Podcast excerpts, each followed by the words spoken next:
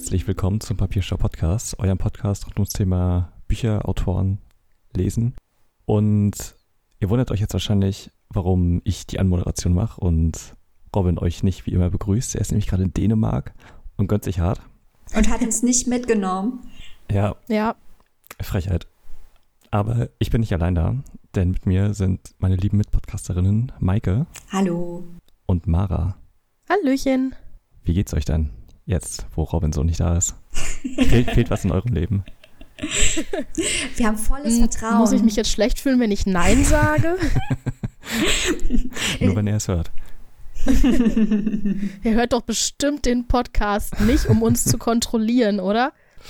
Ich würde äh, die Macht von Robin nicht unterschätzen. Nein, Robin fehlt uns natürlich. Aber du wirst es auch hinkriegen, Tim. Wir haben volles Vertrauen. Genau. Bestimmt. Es sei ihm ja auch gegönnt, dass er mal in Urlaub ist.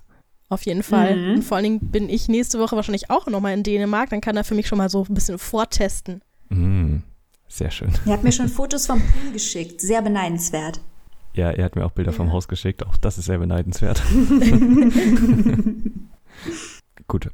Wir haben uns zum Vorgeplänkel mal wieder das Thema Preise vorgenommen, weil jetzt natürlich die Shortlist für den Buchpreis veröffentlicht wurde. Und mit da drauf ist das flüssige Land Kitsugi. Nicht wie ihr, Winterbienen, Herkunft und Brüder. Eine, ja, ich würde sagen, kontroverse Ausfall einer eh schon kontroversen Liste. Und äh, Maike, du bist da ja ein bisschen mehr drin, was so die Wahrnehmung angeht, wo du dich so auf äh, also die Bookreads Profi bist. Wie bewertest du die Lage? Naja, ob ich so Profi bin, weiß ich nicht. Ich lese halt gerne mit meiner Gang auf Bookreads Preislisten, also auch amerikanische und englische Preislisten. Und ich habe mit großem Interesse die Diskussion rund um die Shortlist und auch schon die Longlist des Deutschen Buchpreises verfolgt, da die diesjährige Jury ja einen großen Fokus gelegt hat auf junge Autoren, auf Debütanten und auf Themen, die recht ungewöhnlich sind. Also bestes Beispiel ist wahrscheinlich äh, Scharingers Nicht wie ihr, wo die Hauptfigur ein, ein Fußballprofi ist, der sich auf eine Art und Weise ausdrückt, wie man es nicht häufig in der zeitgenössischen Literatur findet. Ähm, was ich finde das aber gut. Also das ist ein bisschen umstritten. Einige ähm, Redakteure des Feuilleton vermissen so die Alteingesessenen oder haben das Gefühl, dass der Deutsche Buchpreis durch diesen Fokus in diesem Jahr entwertet wird. Die Zeit nannte die Shortlist sogar peinlich. Ich finde es eigentlich mutig. Klar kann man immer sagen, ähm, gewisse Bücher fehlen. Da haben wir hier ja auch schon drüber gesprochen, dass wir gerne Sibylle Berg drauf gesehen hätten oder Babel drauf gesehen hätten als, äh, als Roman. Aber ähm, ja, auch hier jetzt bei der Shortlist vermisse ich natürlich Nora Bosson, die wir in der letzten Folge besprochen haben. Strerowitz hatte man sicher draufnehmen können. Aber Hauptsache, mein Favorit Stanisic ist noch da. Und ansonsten äh, viele junge Autoren mit ungewöhnlichen Themen. Ich finde das spannend und frisch und es gibt dem Ganzen mal einen komplett anderen Anstrich äh, und verändert wahrscheinlich auch ein bisschen das Image dieses Preises, der gerne mal als angestaubt wahrgenommen wird. Zumal Eben Ja. habe ich schon die Zeit angesprochen. Da wird die These aufgestellt, dass die diesjährige Booker-Preisliste, also für den größten englischsprachigen Literaturpreis, so viel besser wäre. Das halte ich offen gestanden für eine ganz steile These. Ja, ich finde es auch krass in Anbetracht dessen, dass der Buchpreis ja auch ziemlich hoch dotiert ist. Der Sieger oder die Siegerin bekommt 25.000 Euro und die übrigen Autoren auf der Shortlist jeweils 2.500. Und Oh.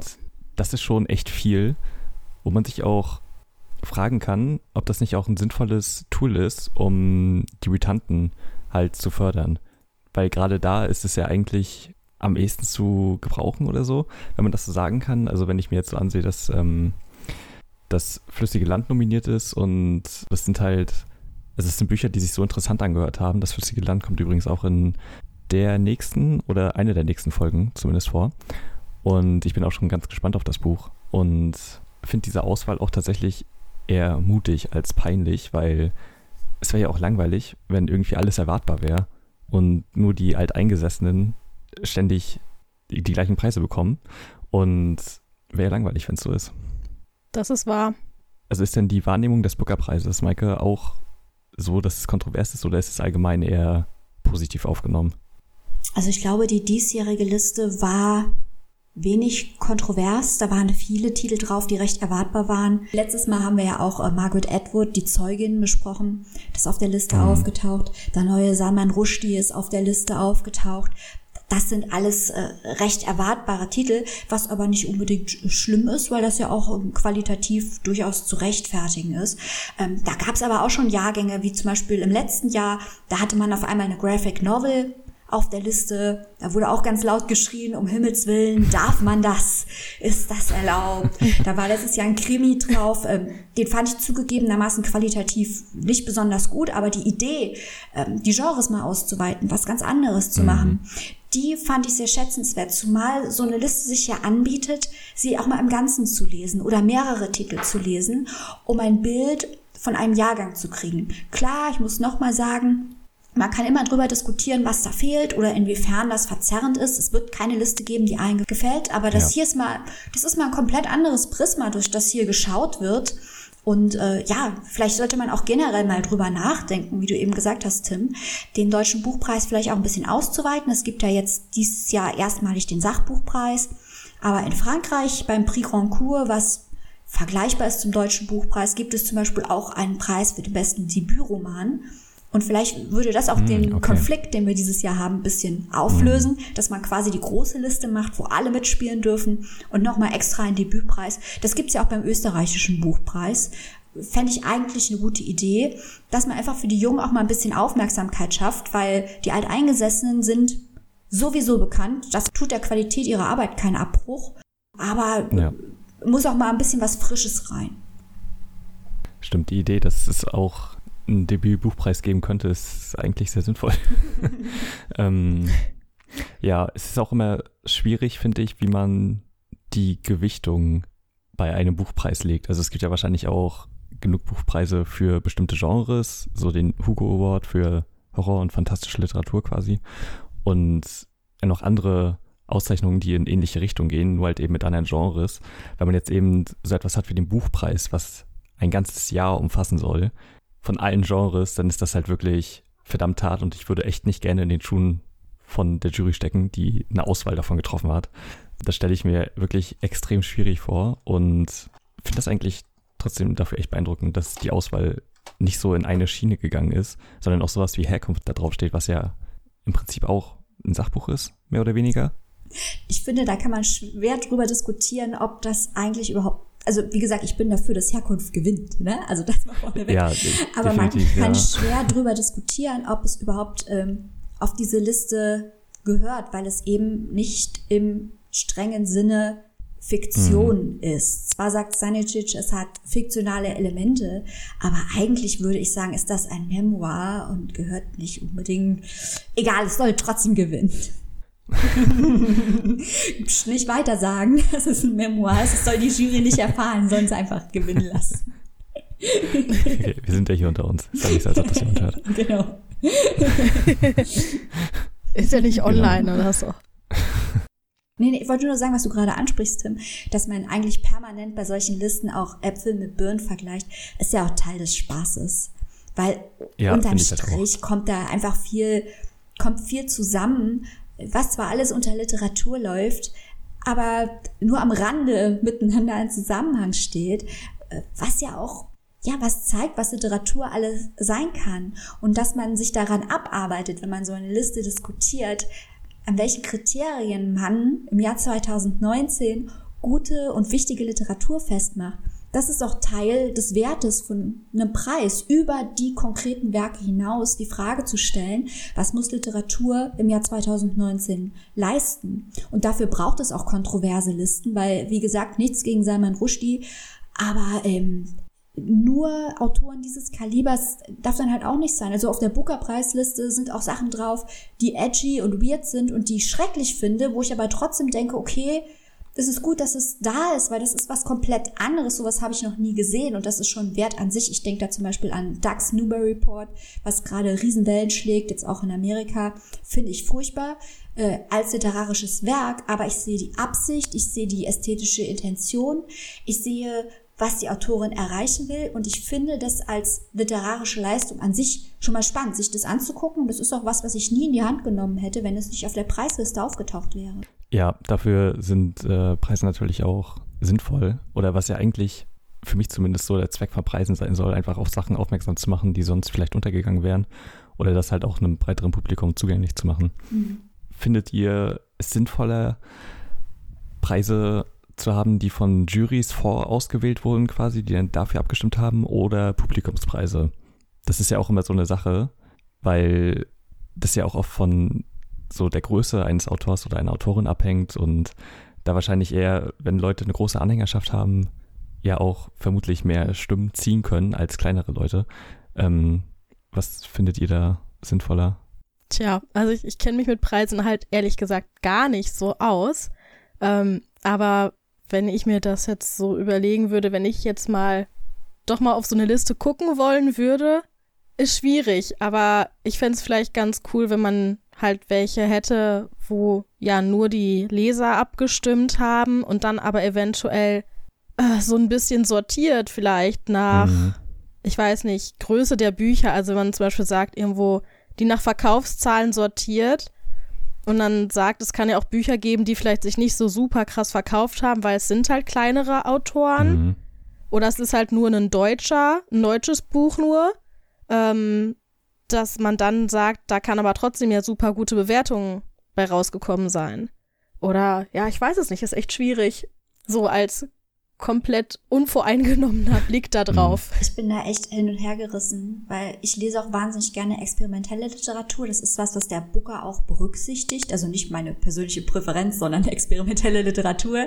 Da war zum Beispiel Deborah Levy, ähm, The Man Who Saw Everything, dieses Jahr drauf. Ganz fantastisches Buch, in dem auch die DDR eine wichtige Rolle spielt, ist aber sehr experimentell ist, worauf man sich einlassen muss. Und wenn man strikt ähm, sich an linearem Erzählen festhält, wird man daran keine Freude haben. Aber wie gesagt, mir gefällt es auch, wenn das mal ein bisschen in eine komplett andere Richtung geht. Und mein Bedenken, Achtung, Buchsnob-Argument, mein Bedenken ist, ähm, dass wenn es nur nach Publikum gehen würde, wobei an sich haben natürlich auch Publikumspreise eine Berechtigung, aber wenn viele große Preise nur nach Publikum gehen würden, wäre der kleinste gemeinsame Nenner das, was am Ende siegreich hervorgehen würde. Und das wäre in vielen Fällen, glaube ich, auch das, was am allerzugänglichsten ist. Das heißt mhm. nicht, dass zugängliche Literatur immer schlecht sein muss. Das hatten wir ja letzte Woche auch bei Die Zeugin. Extrem zugänglich, extrem gutes Buch. Aber ähm, ich glaube, dass Bücher, die anspruchsvoller sind und schwieriger sind, mehr Arbeit erfordern, da einen Nachteil haben. Da werden wir bestimmt nachher auch noch, wenn wir über Miroloy sprechen, auf genau diesen Aspekt eingehen. Ja. Spoiler, nachher kommt Miroloy. Das werden die Leute bestimmt noch nicht am Folgenbild gesehen haben. Nein. ja, ich bin mir da auch sehr unschlüssig. Ich finde, Publikumspreise haben halt schon einen Vorteil, weil es ja doch eine demokratische Masse quasi entscheidet, was gewinnt. Und ich finde das auch sinnvoll. Ich muss aber auch sagen, Jurypreise finde ich mindestens ebenso sinnvoll, weil, wie schon gesagt, da eben Sachen kommen, die von der breiten Masse so nicht berücksichtigt werden würden, eben weil sie halt nicht so zugänglich sind. Und ich bezweifle wirklich sehr stark, dass eine Longlist von einem Publikumspreis so aussehen würde wie die von dem Buchpreis jetzt. Ja. Und ich finde das auch ganz gut so, dass, das, dass die vom Buchpreis generell so aussieht. Und das ist, glaube ich, auch der Job von Literaturkritikern. Es muss nicht sein, dass wir immer mit ihnen übereinstimmen, aber die sollen Impulse setzen. Die sollen uns ein paar Sachen zeigen, auf die wir von selber nicht gekommen wären und auch bei Büchern ein paar Argumente und Aspekte hervorheben, auf die der Durchschnittsleser nicht kommen wird. Und dann können sie auch ruhig mal ein bisschen kontrovers sein, ein bisschen was machen, was man nicht hat kommen sehen oder mit dem man auch nicht übereinstimmt. Aber das innerhalb der Literaturlandschaft Impulse setzt, weil wenn Literaturkritiker das nicht mehr tun, dann brauchen wir sie nicht mehr. Das ist wahr. Okay, ich glaube, wir haben jetzt genug zu äh, Preisen gesagt. Und apropos Preise, Maike, dein Buch hat auch einen Preis gewonnen. Die Überleitung ist King. Ist wieder im Einsatz. Ja. ja ähm, ich äh, rede heute über ein Buch, das heißt Nachts ist unser Blut schwarz und es hat den Brigancourt de Lucien gewonnen. Der Brigancourt ist so ähnlich oder von der Bedeutung her genauso wie der Deutsche Buchpreis, nur eben in Frankreich. Und der hat, wie eben schon kurz angedeutet, unterschiedliche Kategorien. Und eine dieser Kategorien ist ähm, der Oberstufen- oder Schülerpreis. Das heißt, da dürfen Schüler abstimmen, ähm, in Zusammenarbeit mit dem französischen Bildungsministerium, welcher Roman dort gewinnen soll das ist echt ganz cool, dass das existiert. Ich finde das auch klasse, weil es nämlich Schüler zum Lesen anhält und die ja. werden auch nicht mit dem üblichen Kanon abgespeist, was ja für Schüler manchmal recht anstrengend sein kann, sondern äh, die dürfen sich aussuchen, was sie, was sie möchten, was sie interessiert und ihre eigenen Argumente zählen und nicht die literaturhistorische Bedeutung oder was sonst so von oben aufoktroyiert wird, worauf man als Schüler achten soll. Mm. Umso erstaunlicher finde ich es, dass dieses Buch hier ausgesucht wurde, weil man könnte Schülern auch unterstellen, äh, dass sie irgendwas nehmen, was vielleicht lustig, leicht ist, was sich schnell wegliest. Das Buch, über das wir hier reden, ist das absolute Gegenteil. Das ist ein knallhartes Buch, das unfassbar brutal ist. Ich sag's gleich von weg. Also ich bin hart gesotten. Ähm, ich habe kein Problem an sich mit Gewalt in Literatur. Aber das hier ist schon hartes Zeug. Also es musste ich beim Lesen zwischendurch weglegen, weil es so hart war. Okay, krass. Von, weißt du, wie die Altersspanne von den SchülerInnen ist, die das gewählt haben? Ähm, also es ist, Lucien ist ein Oberstufenschüler. Der Preis ah, okay. soll die Schüler im Alter von 15 bis 18 Jahren in die zeitgenössische französische Literatur einführen, steht hier in meinen Unterlagen. Also ich nehme an, das wird, werden auch Oberstufenschüler okay. sein, die da mit abstimmen, Lucien. Ah, krass. 15 bis 18 Jahre und dann, ja. das ist schon heftig. Okay. Vielleicht kurz zum Inhalt und dann, warum die Gewalt äh, ja. mich hier so beunruhigt hat. Es geht um den Ersten Weltkrieg. Im Ersten Weltkrieg haben schwarze Soldaten aus den französischen Kolonien an der Seite Frankreichs gegen Deutschland gekämpft. Die hießen Senegalschützen, aber oder man nannte sie Senegalschützen. Die kamen aber nicht alle aus dem Senegal. Das war nur der Sammelbegriff damals für diese Soldaten. Einer dieser Senegalschützen, der 20-jährige Alpha, ist die Hauptfigur und auch der Ich-Erzähler in Nachts ist unser Blut schwarz. Kurz äh, noch vielleicht nebenbei, David Diop, der Autor ist äh, französisch, Franz, Franzose und Senegalese, also französisch-senegalesischer Autor. Okay. Alpha wächst in einem kleinen Dorf auf, zusammen mit seinem besten Freund. Und die zwei wollen raus aus der Enge des Dorfes und haben aber natürlich sehr beschränkte Möglichkeiten, dieses kleine senegalesische Dorf zu verlassen. Und deswegen ähm, gehen sie zur Armee und werden dort eingezogen zogen in den Ersten Weltkrieg, kämpfen im Ersten Weltkrieg. Damals muss man sagen, hat man rassistische Stereotype als Kriegsmittel genutzt. Das heißt, die Senegalschützen, die hatten eine Bajonette und Macheten, wurden auch angehalten, schreiend aufs Schlachtfeld zu laufen, wurden also als rassistischer Stereotyp inszeniert und auch von den Deutschen so wahrgenommen. Also da haben dann deutsche Zeitungen berichtet, dass die Franzosen die Barbarei nach Europa bringen, indem sie die Wilden aus Afrika im Krieg kämpfen lassen. Und, Alter, ja, okay. Das waren 180.000 Soldaten, äh, schwarze Soldaten. Das war mir auch nicht bekannt. Oder zu, mir war natürlich klar, dass da Leute aus den Kolonien gekämpft haben, aber der genaue Hintergrund war ja. mir nicht bekannt. Und Alpha durchschaut, was dort passiert und wozu er sich aus dem Impuls, die Welt zu sehen, heraus ähm, entschieden hat. Als dann sein bester Freund fällt, bricht seine Welt zusammen, weil er auf einmal merkt, in, in welchem Kontext sein bester Freund sein Leben verloren hat. Ähm, und als, als Werkzeug in einem solchen Krieg, der Erste Weltkrieg war ja auch ähm, industrialisierter Krieg, also es war ja ganz andere Kampfhandlungen, als wir es heute kennen. Nicht, dass es mhm. heute äh, angenehmer wäre, so ein Krieg, aber das war ja ähm, eine, eine Riesenmaschinerie damals und das wird auch alles genau beschrieben. Alpha wird über diese Erkenntnis und dieses Erlebnis, ich werde jetzt nicht beschreiben, äh, wie der Freund stirbt, aber es ist unglaublich brutal, wie er langsam verendet, während Alpha daneben sitzt. Alpha wird verrückt darüber, mhm. wird über Verlauf des Buches, es ist ein sehr kurzes Buch, 160 Seiten, verliert er seinen Verstand immer mehr und fängt an, ähm, deutsche Soldaten zu überfallen und ihnen die Hände abzuhacken und diese Hände als Kriegsbeute zurück ins Lager zu bringen. Woraufhin natürlich seine französischen Mitsoldaten anfangen, ihn zu fürchten. Diesen schwarzen Mann, der mit Blut bedeckt und mit abgetrennten Händen in ihr Lager zurückkommt. Und das ist quasi der Anfang Und diese Spirale des Wahnsinns und der Gewalt dreht sich immer weiter.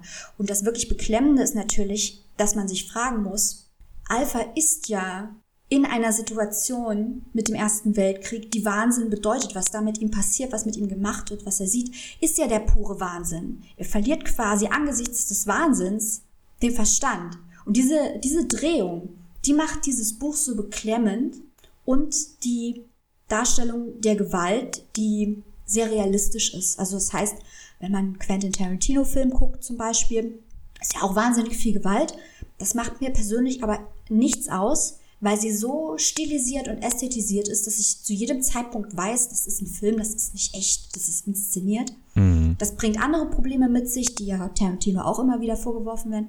Aber in diesem Buch hat man mit jeder Szene das Gefühl, dass es genauso gewesen sein könnte und dass Leute genauso gestorben sind, genau diese Dinge passiert sind. Und das ist äh, unglaublich schockierend und schwer zu lesen. Und ich ziehe wirklich meinen Hut vor den Schülern, die sich an ein solches Thema, das für Frankreich sicher nicht angenehm ist, auch politisch nicht angenehm, gesellschaftspolitisch nicht angenehm, und dann auch noch ja. in einer so krassen Darstellung rantrauen und letztes Jahr diesem Buch den Preis verliehen haben. Das finde ich bemerkenswert und auch bewundernswert. Ja, finde ich auch. Das hört sich äh, richtig krass an.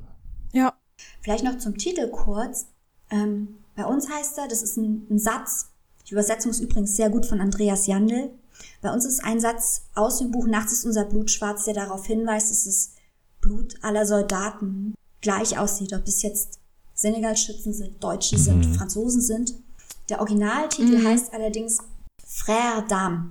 Und das ist ein Homophon. Ähm, es ist so geschrieben im Französischen, dass es Seelenbruder bedeutet. Aber Frère d'Armes bedeutet auch Waffenbruder. Anders geschrieben, aber klingt genauso. Und damit, mm, okay. damit spielt halt Diop, weil äh, zum einen geht es natürlich um die Beziehung von Alpha und seinem besten Freund, die von Seelenbrüdern zu Waffenbrüdern werden im Krieg. Zum anderen geht es aber natürlich auch darum, dass den schwarzen Soldaten im Ersten Weltkrieg ihre Seele abgesprochen wurde. Die wurden zu Waffen, die wurden zu Instrumenten des Krieges degradiert. Also unglaublich bewegendes und schlaues Buch, vielleicht auch noch kurz zur Sprache. Die ist nämlich auch ganz besonders. Ähm, das liest sich so, dass es die, die mündlichen Erzähltraditionen widerspiegelt, die es in, in Afrika gibt und arbeitet mhm. damit so Mantra-gleichen Wiederholungen. Das hat mich auch so ein bisschen an eine religiöse Litanei oder vielleicht ein Volkslied erinnert. Also ganz, ganz besondere Sprache. Und ich glaube, dass dies ein Buch ist, ich finde es, wie gesagt, sehr gut und viele französische Schüler sind völlig meiner Meinung. Aber ich glaube, dass dieses Buch auch äh, das Potenzial hat, die Gemüter zu spalten, ganz einfach, äh, weil es auf eine Art und Weise extrem und brutal ist, was aber natürlich dem Thema angemessen ist. Jetzt seid ihr platt. Ja. Ja, ja schon. Klingt sehr intensiv, das Buch. Ja, ist wirklich so. Also das ist ja auch aus einer Perspektive, die man die, also von denen wahrscheinlich eher die wenigsten genaueres kennen. Oder, also ich, ich weiß, das ist äh, auch Thema bei dem Battlefield-Spiel, was im Ersten Weltkrieg spielt. Da gibt es auch eine Episode in der Kampagne, wo man als, ich glaube, senegalesischer Soldat spielt. Aha. Das ist natürlich, es ist ganz interessant ist tatsächlich, aber ich glaube auch nicht in so einer Tiefe natürlich ausgestaltet ist wie dieses Buch. Ja. Also den Anspruch hat das auch gar nicht. Wenn du, den, wenn du den Charakter im Spiel aussuchst, inwiefern unterscheidet der sich denn dann von den anderen Franzosen? Also bis auf ich, natürlich. Ich äh, bin mir da auch gerade nicht sicher, weil ich die Kampagne nicht gespielt habe. Ah. Ich weiß nur, dass es äh, da existiert. Also vielleicht wissen dadurch einige Leute über, überhaupt um das Thema Bescheid, dass das überhaupt eine Sache war. Mhm. Aber das Buch klingt halt wirklich richtig gut. Ich finde, die Übersetzung ist auch ziemlich gut gelungen, weil das natürlich immer so schwierig ist, so was Wortspielartiges zu übersetzen. Aber da wurde der Sinn, glaube ich, noch ziemlich gut transportiert. Da hatten wir auch in letzter Zeit andere Titel, bei denen das weniger gelungen ist. Ich bin ein Schicksal, ich weiß. Ja, genau. Das war schlimm. Aber Rachel Kushner. Äh, ich bin sowieso, muss ich sagen, beeindruckt, was in letzter Zeit wieder aus Frankreich kommt. Ich weiß, Belbec ist auch umstritten, den mag ich sehr gerne. Dann die Vernon Subutex-Serie das, was Laurent Binet aus Frankreich bringt. Also ich finde, wir gucken immer so viel nach Amerika, aber ich finde, es lohnt mhm. sich wirklich momentan wieder nach Frankreich zu gucken, weil da kommt so viel Spannendes und Ungewöhnliches her, ähm, dass man da, dass sich wirklich lohnt, da die Augen aufzuhalten. Das ist doch ein schönes Schlusswort, würde ich sagen. Ja. Hast du noch ähm, Preis und Verlag? Ja, und zwar ist es erschienen im äh, Aufbauverlag. Übersetzt, wie gesagt, von Andreas Jandl. 18 Euro. Okay, das klingt wirklich richtig gut. Ich glaube, ich werde mir das auch mal gönnen. Ich habe schon ewig keinen Kriegsroman mehr gelesen. Also das Buch ist auch, ich weiß, das ist kein Qualitätskriterium für den Inhalt, aber das Buch ist auch schön gestaltet. Also ich habe schon von Robin gehört, dass es wohl auf Instagram auch häufig aufgetaucht ist, weil es ein so fotogenes Buch ist. Ein wahnsinnig ja. ähm, beklemmenden, aber ästhetisch ansprechenden Cover. Äh, schwarz auf schwarz quasi, also in Schwarzschattierungen gehalten. Ähm, ich glaube, das ist auch was, was man wirklich gerne im Schrank stehen hat, weil es so ein schönes Buch ist. Ah, ja, ich sehe schon. Das Cover ist wirklich ziemlich cool gestaltet. Mhm. Ja, sehr schön. Okay, dann würde ich mal sagen, kommen wir zu einem Kandidaten, der auf der Longlist des Buchpreises stand und sehr gemischt aufgenommen wurde, würde ich mal behaupten. Und zwar Miroloy von Karin Köhler, ihr Debütroman. Sie hat davor schon eine Kurzgeschichtensammlung, glaube ich, rausgebracht. Wir haben Raketen geangelt. Wir, genau, wir haben Raketen mhm. geangelt. Und ja, hierbei handelt es sich jetzt um ihr Debüt und ich war sehr gespannt, als ich es angefangen habe zu lesen, weil du, Maike, hast es ja auch schon gelesen und mhm. uns davon berichtet und ich war echt vorsichtig interessiert, weil ich die Handlung ziemlich spannend fand. Aber du hast dann auch gleich einschränkende oder beziehungsweise nicht unbedingt einschränkende Worte, aber vielleicht etwas gesagt, was mir dann doch sehr geholfen hat, als ich das gelesen habe, nämlich, dass es sich vielleicht eher um ein Jugendbuch handelt als um ein Erwachsenenbuch, wenn man das so sagen kann, keine Ahnung. Also es ist auf jeden Fall eher ein Jugendbuchcharakter hat. Und ich glaube, das hat mir auch sehr geholfen, denn also dieses Vorwissen tat dem Buch, glaube ich, im Endeffekt sehr gut in meiner Wahrnehmung.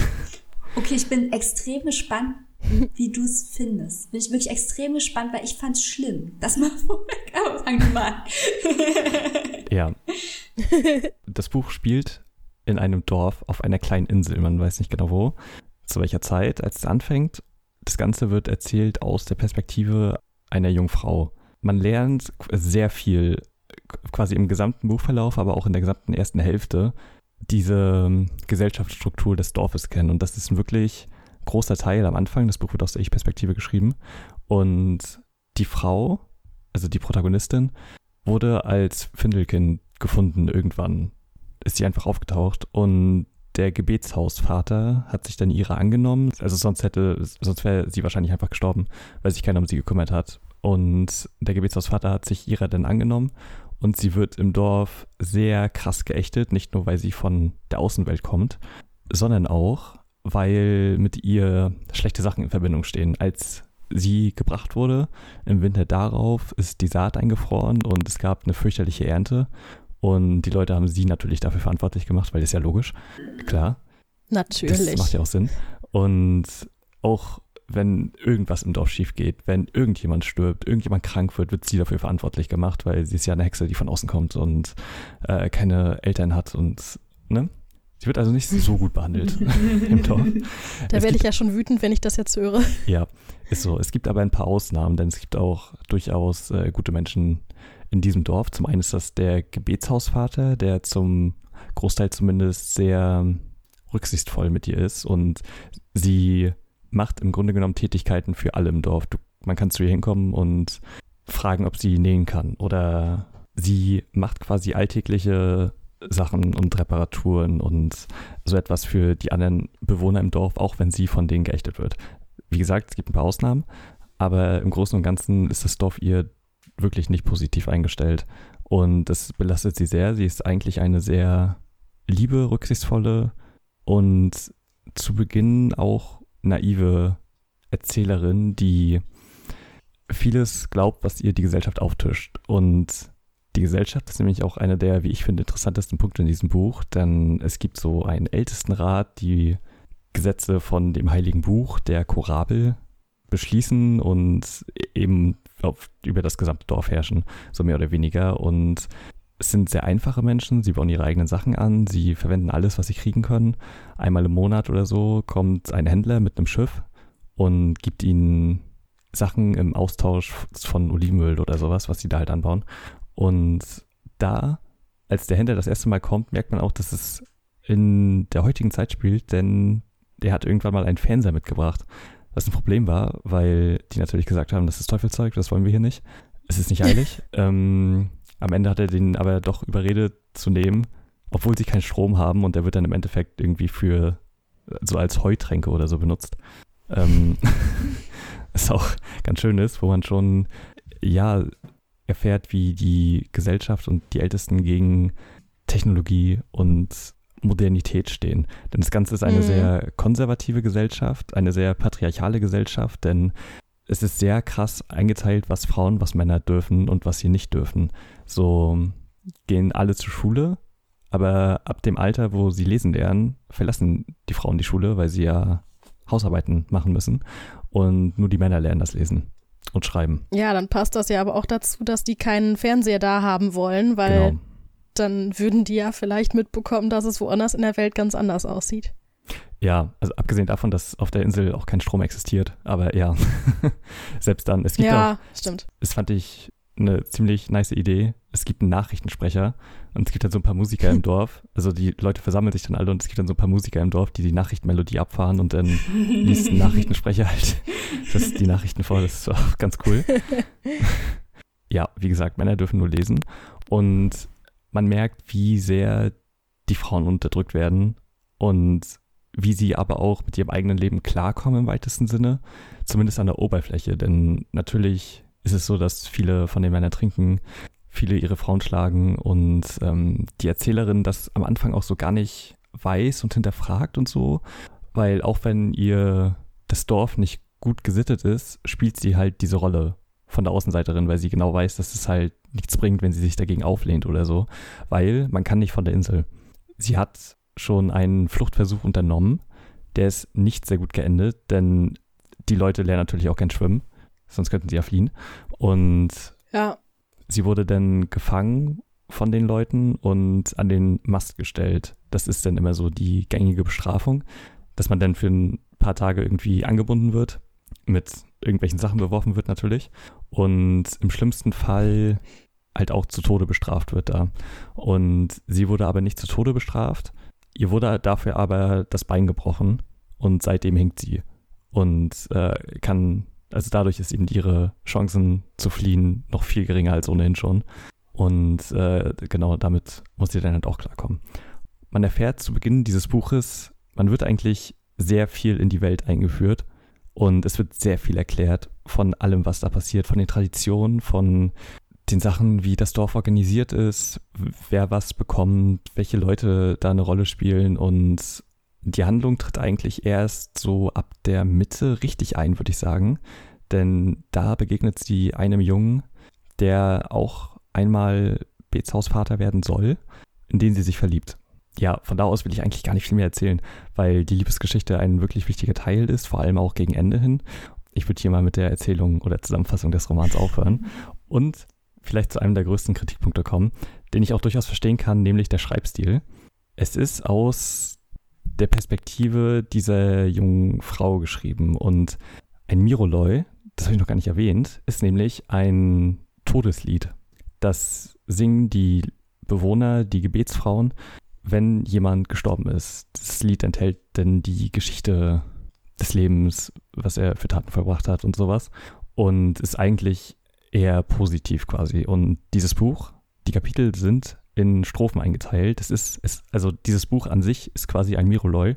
Auf jemanden, also auf wen dieses Lied gesungen wird, wird erst am Ende klar, was ein wirklich harter Moment ist. Und genau, dementsprechend ist halt auch die Sprache. Es handelt sich eben um eine Jugendliche, die das Ganze wahrnimmt. Und ja, es ist halt, ich weiß nicht ganz, wie ich es sagen soll. Es ist sehr einfach geschrieben. Hm. Ohne das jetzt groß werden zu meinen. Hm. Das ist, finde ich, für diesen Rahmen voll okay. Und es hat aber einige Stellen, wo ich mir auch denke, also hätte es das wirklich gebraucht? Es gibt teilweise. Kapitel, die einfach nur Aneinanderreihung von Wörtern sind. Sie zählt zum Beispiel in einem Kapitel auf, was für, so, was für Wörter sie alle gelernt hat. ja, das ist echt. Und oh weh. Das, oder auch Kapitel, wo nur der Name des Jungs steht, in den sie sich verliebt hat.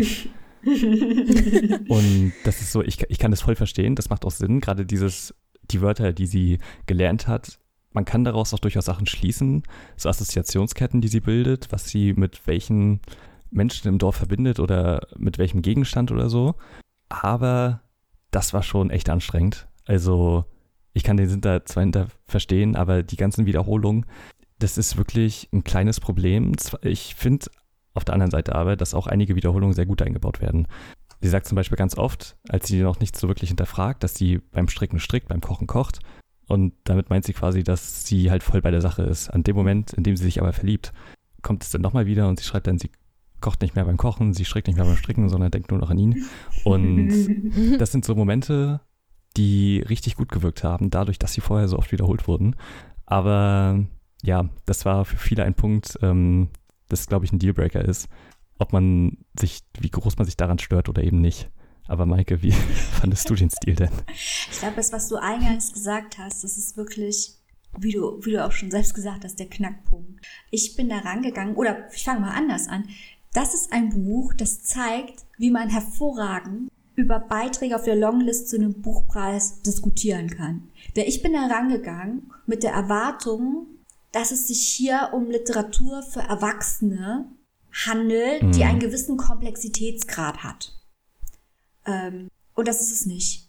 Also insofern ist auch ein Stück weit meine Kritik, die jetzt gleich kommt, vielleicht unfair, weil wenn dieses Buch nicht auf der Liste des äh, Deutschen Buchpreises stehen würde, müsste sich die Vorwürfe von wegen, es müsste komplexer sein, es müsste ähm, eine andere Sprache wählen, gar nicht gefallen lassen, weil es als Jugendbuch für sich stehen könnte. Man sagen könnte, oder es nach Jugendbuchkriterien bewerten könnte. Dafür wäre ich jetzt kein Experte, aber das schien mir fairer, es nach den Jugendbuchkriterien mhm. zu bewerten, als ähm, es als Buchpreiskandidat zu sehen, weil ich finde, als Buchpreiskandidat ist das kein gutes Buch. Ganz einfach, weil all die Punkte, die du jetzt auch aufgezählt hast, die sind natürlich unter feministischen Aspekten wichtig und relevant, aber die werden uns derartig plump vorgetragen, dass es auch wirklich jeder Zwölfjährige versteht. Das ist gut und schön, aber ich bin keine Zwölf. Ähm, wisst ihr, was ich meine? Ich möchte halt dann auch ein Buch lesen, mhm. das sich an, äh, das einen anderen Horizont hat. Zumal die feministische Dystopie ja momentan eine gewisse Renaissance erlebt. Also wir lesen ja wahnsinnig viele, ähm, die Gabe, ähm, der Report der Markt, ja. die Zeuginnen. Letztes Jahr auf der Bookerlist The Water Cure, eine feministische Dystopie, die auch, haltet euch fest, auf einer abgelegenen Insel spielt, in einer patriarchalischen Gesellschaft. Kommt uns das irgendwie bekannt vor im Kontext von Miro Loy? Parallel, ja. Ja, und äh, dadurch, dass man jetzt auch schon einiges in diesem speziellen Genre gelesen hat, hat man auch eine gewisse Erwartung, dass da vielleicht mal ein anderer Aspekt reinkommt oder was Neues geboten wird. Aber es bietet uns überhaupt nichts Neues. Es ist einfach ein weiterer Beitrag in diesem Kanon, der sehr holzschnittartig vorgeht aus meiner Sicht. Das Besondere ist halt wirklich die Sprache, die mir persönlich, die mich persönlich jetzt nicht sehr angesprochen hat, die aber durch ihren märchenhaften Charakter sich absetzt von anderen feministischen Dystopien, die ich jetzt kenne. Man muss halt diesen märchenhaften Charakter ähm, wirklich äh, mögen. Das ist auch ein ja. Stück weit Geschmack, wo es vielleicht auch nicht dann fair ist zu sagen, es ist einfach schlecht. Es ist, hat mir nicht, das hat mir jetzt nicht gefallen. Das hat bestimmt aber seine Berechtigung. Kann man schon machen. Ja, also ich verstehe das auch voll. Ich habe halt nicht so viel von dieser Art von Dystopien gelesen, zumal ich auch sagen muss, dass die noch durchaus realistischer ist. Also da sind ja keine groß ähm, keine Fantasy-Elemente, meinst du? Genau, sowas? genau. Ja, das, das ist alles eigentlich mhm. relativ nachvollziehbar, sodass man denken könnte, so eine Gesellschaft, also würde mich, mich jetzt nicht überraschen, wenn es die gäbe. Da ja. ist jetzt halt nichts groß Abgefahrenes oder so. Es ist halt das einfach stimmt. nur eine durchaus nachvollziehbare, realistische Beschreibung einer von diesen Gesellschaften eben. Mhm. Und ja, gerade weil es auf einer Insel ja. spielt, da kann man sich ja viel leichter abschotten. Ja, auf jeden Fall. Das stimmt, es ist eine theokratische, hardcore-konservative Gesellschaft. Ja, voll. Und ich muss sagen, am Anfang dachte ich auch noch so, ja, also ich verstehe so die Themen, die angesprochen werden, die Symbole und so. Aber ich finde, der Verlauf des Buches, also äh, im Verlauf des Buches, nimmt das Buch nochmal so eine, ja, nicht unbedingt Wendung, also in dem Sinne, dass man sich nicht vorhergesehen hat, sondern natürlich wird es äh, der Erzählerin irgendwann zu viel und sie will sich dagegen wehren. Und ab da, muss ich sagen, fand ich es extrem gut und nachvollziehbar beschrieben, weil da die ganze Einführung und alles eigentlich sehr wichtig wird, weil man sehr gut in dieser Gesellschaft drin ist und die sehr viele Kleinigkeiten versteht. Am Ende wird dann mit so vielen gebrochen und die Art und Weise, wie sie sich denn verhält, macht es denn auch sehr nachvollziehbar, was mit ihr passiert. Ich muss sagen, das Ende fand ich richtig hart. War echt überrascht dafür, weil es eben sich doch sehr viel wie ein Jugendbuch gelesen hat. Das Ende aber sehr konsequent, wirklich ziemlich düster und mhm. echt traurig war. Das muss ich dem Buch halt echt zugute halten, dass es nicht einfach nur eine einfache Beschreibung ist, sondern eben auch sehr viel damit macht. Und mir hat das Buch dann doch richtig gut gefallen, muss ich sagen, auch wenn die Sprache teilweise halt einfach war. Aber ich muss sagen, so die Handlung, die Gesellschaft, die da gezeichnet wird, fand ich alles extrem interessant. Auch die Themen, um die es da geht. Vor allem aus dieser Perspektive, weil sie ja jetzt auch keine von sich aus besonders starke Person ist, sondern dadurch, dass sie in dem Dorf halt sehr gemieden wird und sehr abstößig behandelt wird, ist sie auch sehr zurückgezogen. Deswegen macht es diese, diesen revolutionären Gedanken in ihr halt auch so, oder wiegt dann nochmal schwerer. Und ich fand, das Buch hat sehr gut gewirkt in diese Richtung. Kann deine Punkte aber auch voll verstehen. Also, mhm. wenn man da zu viel gelesen hat von, dann wird das wahrscheinlich jetzt nicht so die große Erleuchtung sein. Mhm. Also, ich, ich glaube, wir haben ein unterschiedliches Gefühl, was ja gut ist, weil wie langweilig wäre es zu diskutieren, wenn wir ja. immer alles exakt gleich empfinden würden. Ich glaube, wir haben ein unterschiedliches Gefühl äh, über äh, die Geschichte selbst, die mich doch in großen Strecken leider sehr gelangweilt hat. Worüber wir uns aber hundertprozentig ja. einig sind, ist der Schluss. Und das Ironische ist, wenn man im Internet mal schaut, ist es häufig so, dass die Leute die Geschichte gut finden und dann sagen, aber der Schluss ist so doof. Ich bin völlig deiner Meinung, Tim. Der Schluss ist großartig. Gerade ja. weil er eigentlich die komplette Geschichte bis dahin konterkariert. Der ist nämlich überhaupt nicht märchenhaft, der Schluss. Ähm, und mir nee, hat auch, also mir nicht. hat eigentlich das Buch nicht besonders gefallen, aber den Schluss, den fand ich Bombe. Der kriegt von mir die volle Punktzahl. Es lesen es alle Leute nur wegen des Schlusses. Ja, es gibt halt sehr viele Happy End-Fans, ne? Das stimmt. Ja. Also, also es lässt sich sehr viel, glaube ich, über das Ende reden. Ja. Und es ist auf jeden Fall kein Happy End. so. Also so gar nicht. Und aber halt auch kein besonders pessimistisches Ende oder so. Es ist halt irgendwie ein bisschen was von beiden. Genau, das fand ich nämlich Vor allem, weil es um die Befreiung von ihr selber geht, so im weitesten Sinne. Und das war echt richtig gut gelöst, wo ich auch mhm. teilweise Angst hatte, so wie das jetzt endet und ne? Ja. Man weiß es ja nie so genau, genau, aber da hat sie mich auch echt überrascht, muss ich sagen. Das fand ich nämlich auch. Also man fragt sich am Ende, inwiefern sie ihr Ziel erreicht hat oder ob man ernsthaft sagen kann, dass sie ja. es nicht erreicht hat. Also das ist schon, ja. das, das, Ende finde ich ähm, ganz, ganz hervorragend. Äh, dummerweise muss man den, das komplette Buch lesen, um das Ende zu verstehen. das stimmt allerdings. nee, also ich, ich finde es schon allein deswegen lohnenswert, sich das mal anzuschauen, weil dieses Buch eben das Potenzial hat, sehr unterschiedlich aufgenommen zu werden. Ähm, das ist auch ein Wert an sich, weil so ein Buch generiert dann auch Diskussionen. Ja, das ist doch ein schönes Schlusswort. Genau, mal die Hard Facts. Das Buch ist bei Hansa erschienen, hat 464 Seiten und kostet 24 Euro gebunden mit einem mal wieder wunderschönen Schutzumschlag und äh, einem sehr schönen Design insgesamt, finde ich. Und ja, wer es vielleicht nicht unbedingt lesen will, sondern hören will, dem kann ich auch nur sehr das Hörbuch empfehlen. Es gibt es bei Spotify, gelesen von Karin Köhler selber und ich finde, sie macht auch einen sehr guten Job. Das stimmt, finde ich auch. Und liest das sehr gut vor. Ja. Genau, da kann man mal reinhören. So. das war's dann von mir.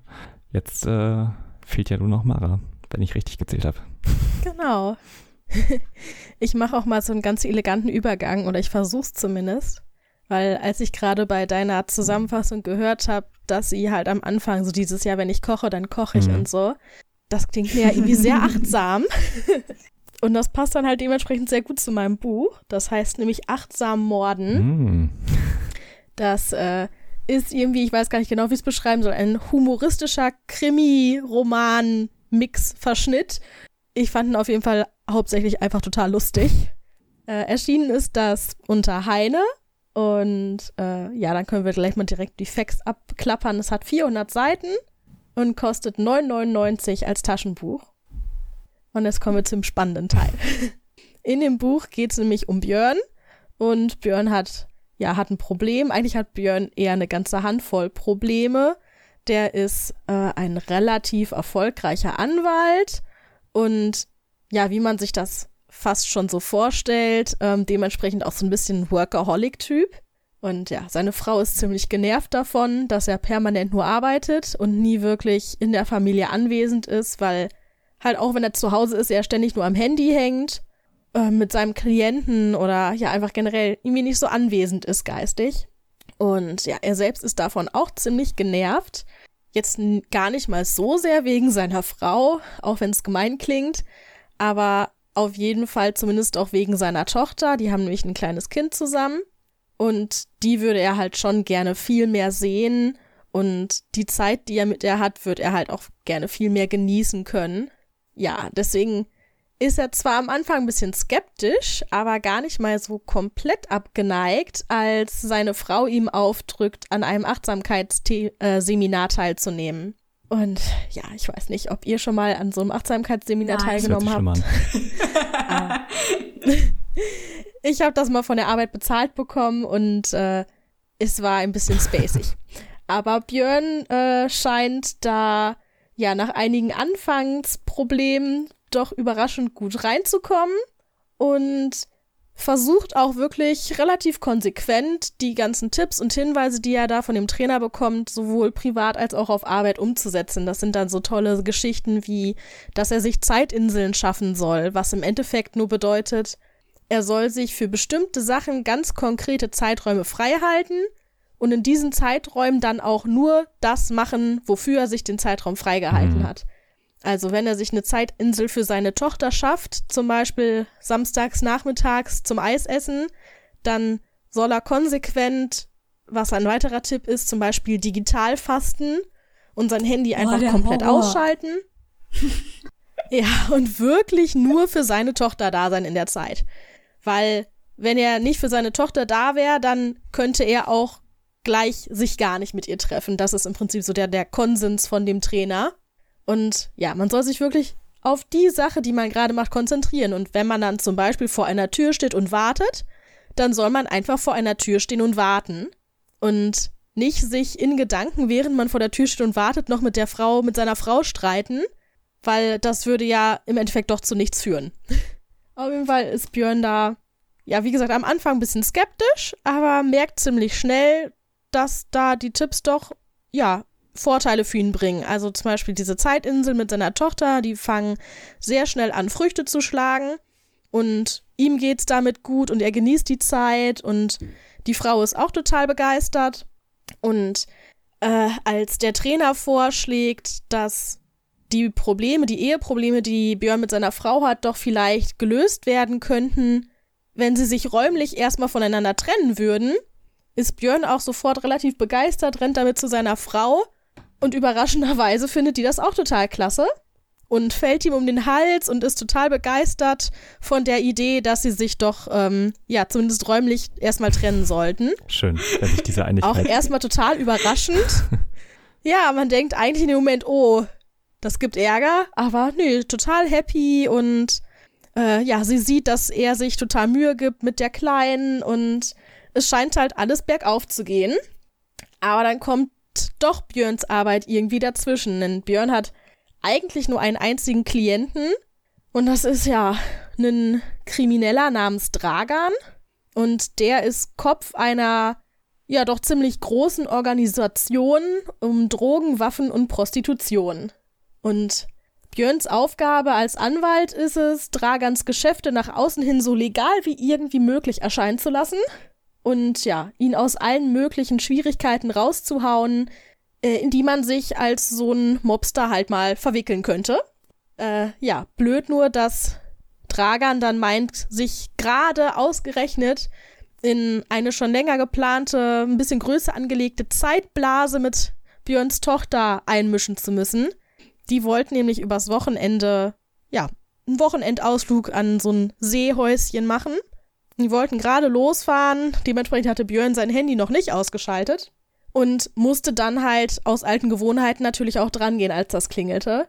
Ja, nur blöd, dass Dragan sich dann mal in eine Schwierigkeit verwickelt hat, aus die Björn ihn nicht so einfach raushauen konnte, da er vor einem Dutzend laufender Handykameras einen anderen brennenden Mann zu Tode geprügelt hat. Oh, okay.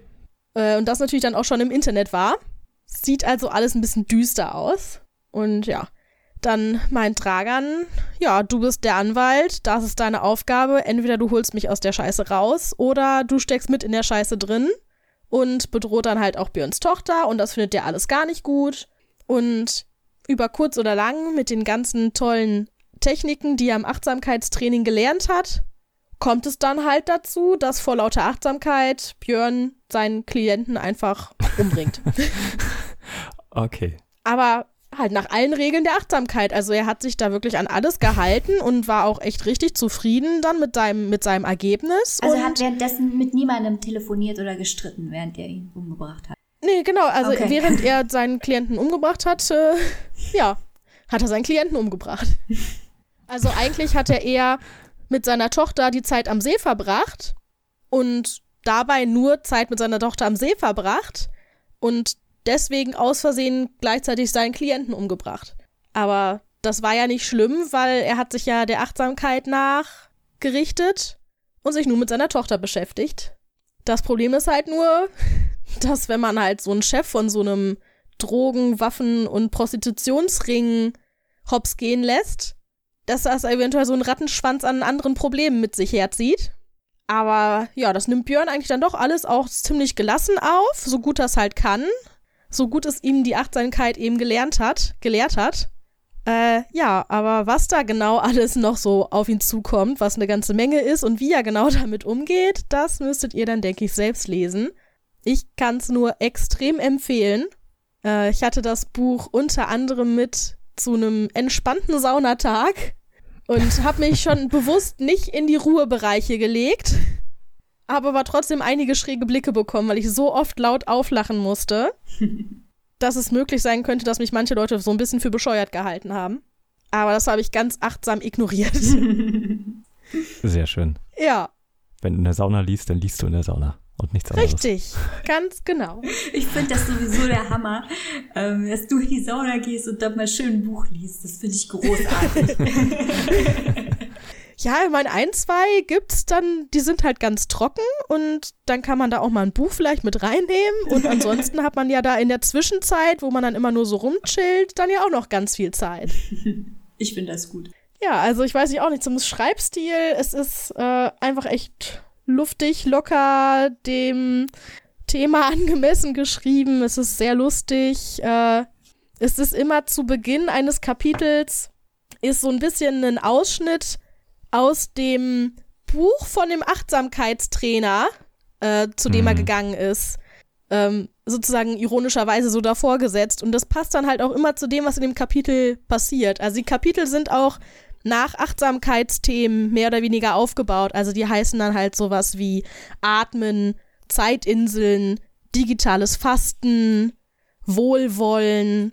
Ja, alles, alles halt irgendwie so eine Begriffe, die man irgendwie dann in Verbindung bringen kann mit diesen Kapiteln aus dem Buch von dem Achtsamkeitstrainer.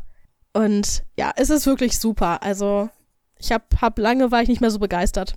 Es ist auch eine ziemlich originelle Idee irgendwie. Ja, und ich finde das auch sehr gut, weil ich habe das Buch tatsächlich für meinen Papa bestellt und hatte das dann hier liegen und wollte es ihm dann halt einfach nicht mitgeben, weil ich den Titel schon so lustig fand. dann habe ich den Klappentext gelesen und so, du sorry, aber Dein armer Papa. das behalte ich erstmal kurz, du kriegst es dann, wenn ich es gelesen habe. Ja, da muss er jetzt mit leben. ja, Ja, sehr das schön. war's von mir. Wunderbar. Dann haben wir die Folge durchgekriegt. Ohne Robin. Ich bin Woo. begeistert. Hm. Ich hoffe, er ist mit uns zufrieden, wenn er das hört. Ich denke, wir werden da zeitnah Feedback zu erhalten. Ja, er sitzt bestimmt schon ganz eifrig vor Spotify und aktualisiert. Fleißig jetzt schon den Feed. Okay. Ja, ich hoffe sehr, es hat euch gefallen. Und es würde uns freuen, wenn ihr uns eine Bewertung da lasst. Ein Like, das Übliche, was man so am Ende sagt. Und ich würde sagen, wir verabschieden uns, wünschen euch noch eine schöne Woche und lest was Gutes. Tschüss. Tschüss. Tschüss.